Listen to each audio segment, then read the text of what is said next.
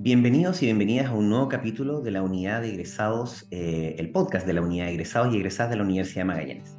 Me acompaña Cristina Hernández Belli, ella es bióloga marina egresada de nuestra universidad. Hola Cristina, ¿cómo estás? Hola, muchas gracias por el espacio, por la oportunidad de conversar acá en el podcast. Agradecida por, por la oportunidad. Qué bueno, gracias por tu tiempo porque sé que eres una persona bastante ocupada. Cristina, eh, primero para empezar esta entrevista, me gustaría que nos contaras eh, qué te llevó a estudiar biología marina, cómo fue estudiar esa carrera en nuestra universidad. Mm, yo cuando estaba más o menos en primero medio, ¿Ya? Eh, siempre, me, siempre me gustó como la vida, la vida en sí, los animales, pero mm, descarté estudiar veterinaria y, medicina porque no, no, me gustaba la sangre y además era muy sentimental. Entonces, pero yo no sabía la existencia de la biología marina. Entonces, en un momento del, liceo, en, la vida liceana, había una compañera que dijo que, que ella quería estudiar biología marina. Y resulta que yo dije, ¿qué es biología marina? Y empecé a averiguar y claro, me gustó. Y desde el primero medio más o menos que tuve como la pasión de, estudiar eso. Perfecto. ¿Y te enteraste de la carrera por una feria? ¿Visitaste la universidad? ¿Cómo fue ese proceso? Sí, en realidad empecé a averiguar cuando salí de cuarto medio. Empecé a averiguar y, y, se me presentó la oportunidad de, de quedar en la Universidad de Magallanes. Y no tuve ninguna duda, la verdad. Estaba postulando a otras carreras como más en el ámbito matemático, pero siempre como, como ligado a lo, a lo, científico. A lo científico. Pero no, De, siempre biología marina estuvo como de prioridad. Y ahí ingresé. Y lo más difícil de la universidad yo diría que no es ingresar, es salir, porque igual uno demora harto tiempo en, en, titularse. Mm.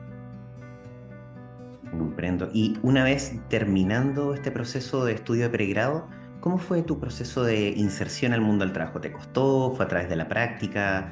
Eh, ¿Te diste cuenta que había campo en la región? ¿Quizás tuviste que viajar? ¿Cómo fue esa experiencia? Ah, sí, en realidad el primer, primer año, mm, nosotros, mi carrera era tan poco conocida en el, en el 2016 que cuando mi generación ingresó como que mi carrera la iban a cerrar. Biología Marina tenía tres personas eh, matriculadas porque había una, un desconocimiento de la existencia de esta carrera en la, región, siendo que nosotros en la región tenemos una gran ventaja porque somos una región subantártica. Mm. Y bueno, mi, formación profesional también tiene que ver con eso. Eh, quería contar algunas como anécdotas que tuve con respecto a mi formación. Por favor, sí. Eh, sí, bueno, cuando estuve en primer, segundo y tercer año más o menos, ya empecé Con, con, el tema del, del campo laboral. ¿Por qué? Porque la universidad en sí te empieza a dar esas oportunidades de partida, eh, participar en la universidad abierta, que eso ya es una ventaja porque te empiezas como a relacionarte con las personas y empiezas a explicarles qué es la biología marina, motivar a la gente para que lo estudie, para que se informe, etc.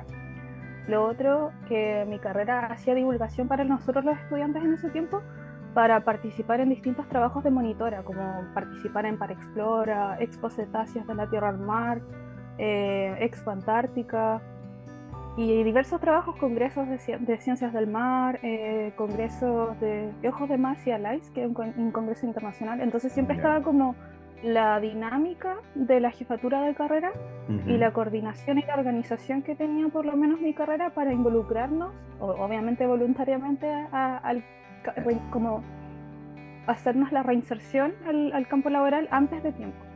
Claro. Y bueno, obviamente en mi caso yo aproveché las oportunidades y, y, me gustó. Y de ahí ya empecé con las prácticas. La práctica inicial que la hice en el Instituto de la Patagonia. Mm. Eh, ahí ya con el pasar de los años en mi carrera me empecé a dar cuenta que mi, mi mayor motivación, porque en la, en la biología marina en sí, hay muchos, muchos ámbitos, o sea, muchos, muchas áreas. Está la acuicultura, la entomología, la ornitología, la, ictiología, muchas, muchas áreas. Y a mí me gustó la ornitología, que es el área de las aves. Esa era como mi motivación. Sí, me encanta. Y entonces ahí empecé a trabajar mis dos prácticas, intenté hacerlas con aves, fueron en aves una en el Instituto de la, de la Patagonia, gracias a, algunos profesores, la profe Erika Muchke. Después la segunda práctica, gracias a la profesora Claudia Andrade, que me dio la oportunidad. y, y todas fueron en aves. Y ya después cuando empecé a hacer la tesis, eh, me contacté con un profesional de, de INACH, que se llama Lucas Kruger. Y él es un científico genial con el tema de, las aves marinas, aves pelágicas de todo tipo. Eh, es genial. Él. Y es un científico, él es brasileño, pero trabaja en INACH. Él fue muy bueno conmigo, le agradezco un montón. Y él me enseñó bastante de lo que hoy hice de aves. Gracias a él también y gracias a, a INACH eh, tuve la oportunidad, bueno, y obviamente la Universidad de Magallanes, porque si no hubiese sido alumna tesista de la universidad, no hubiese tenido la oportunidad. Me fui a la Antártica a un campamento por dos meses, un poco más, a una isla, a trabajar con pingüinos y petrales gigantes del sur. Y esa yo creo que fue la experiencia que más me ha marcado en la vida. Oh, qué lindo. Lindo, qué, qué, privilegio igual estar en, en ese tipo de ecosistemas, me, me, imagino como, como bióloga, ver las cosas que viste, tienes que haber quedado fascinada. Sí, ¿no? Mm. Y, antes de eso igual tuvimos la oportunidad de ir a salidas a terreno en la carrera, cuando aún yo todavía no, no, egresaba.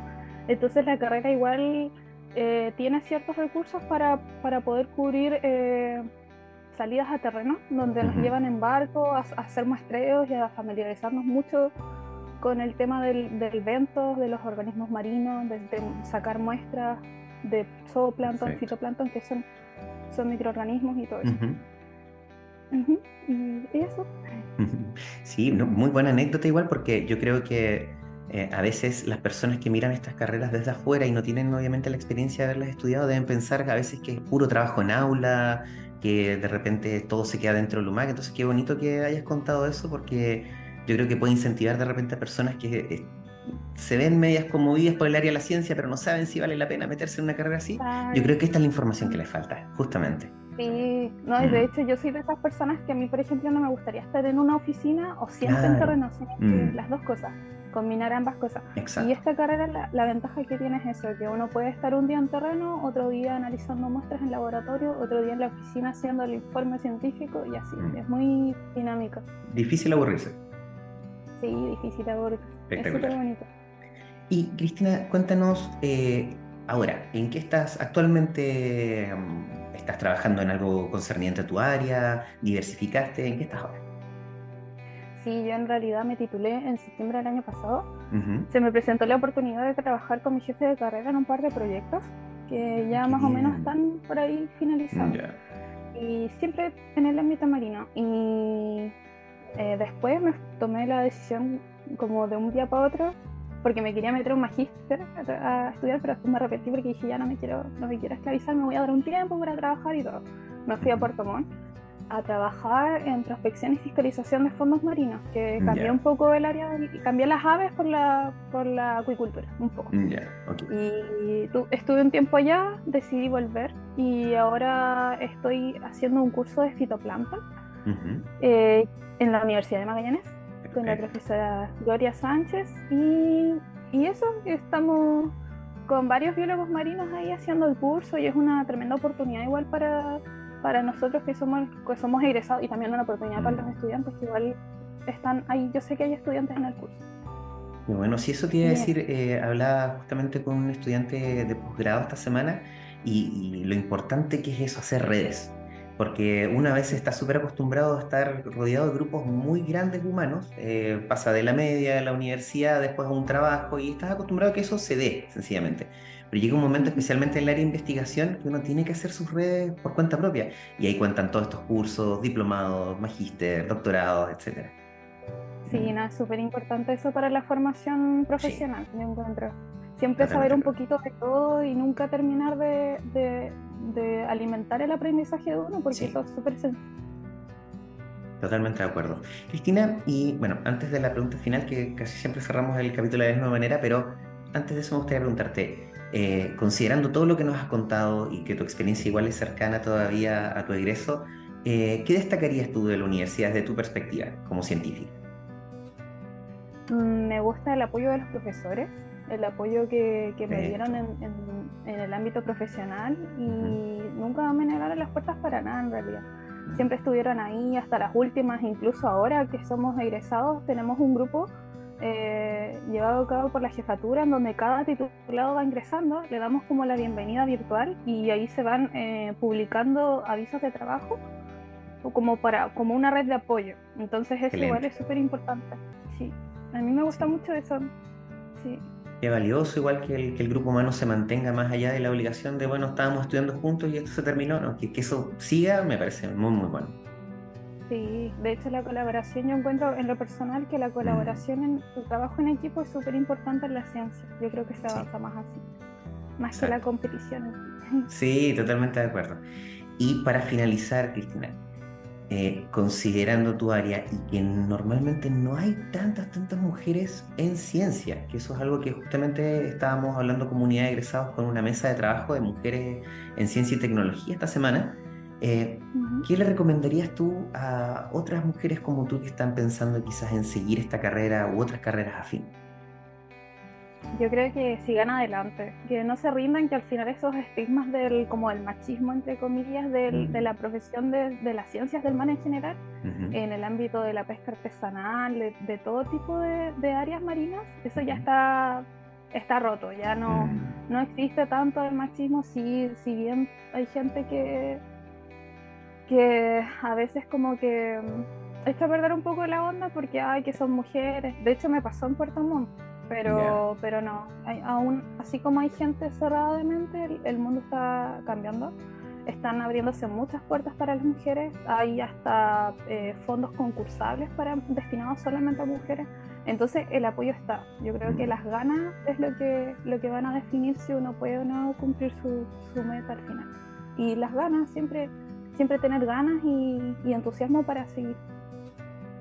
Gracias por tus palabras, yo creo que es un muy buen consejo porque como dices tú, si bien es cierto, estamos todos medio acostumbrados a una visión media sesgada del mundo, pero eso igual, como dices tú, está avanzando. A veces, siempre, a haber alguna manzana podrida en el canasto, pero es una, ya no son todas como antes quizás.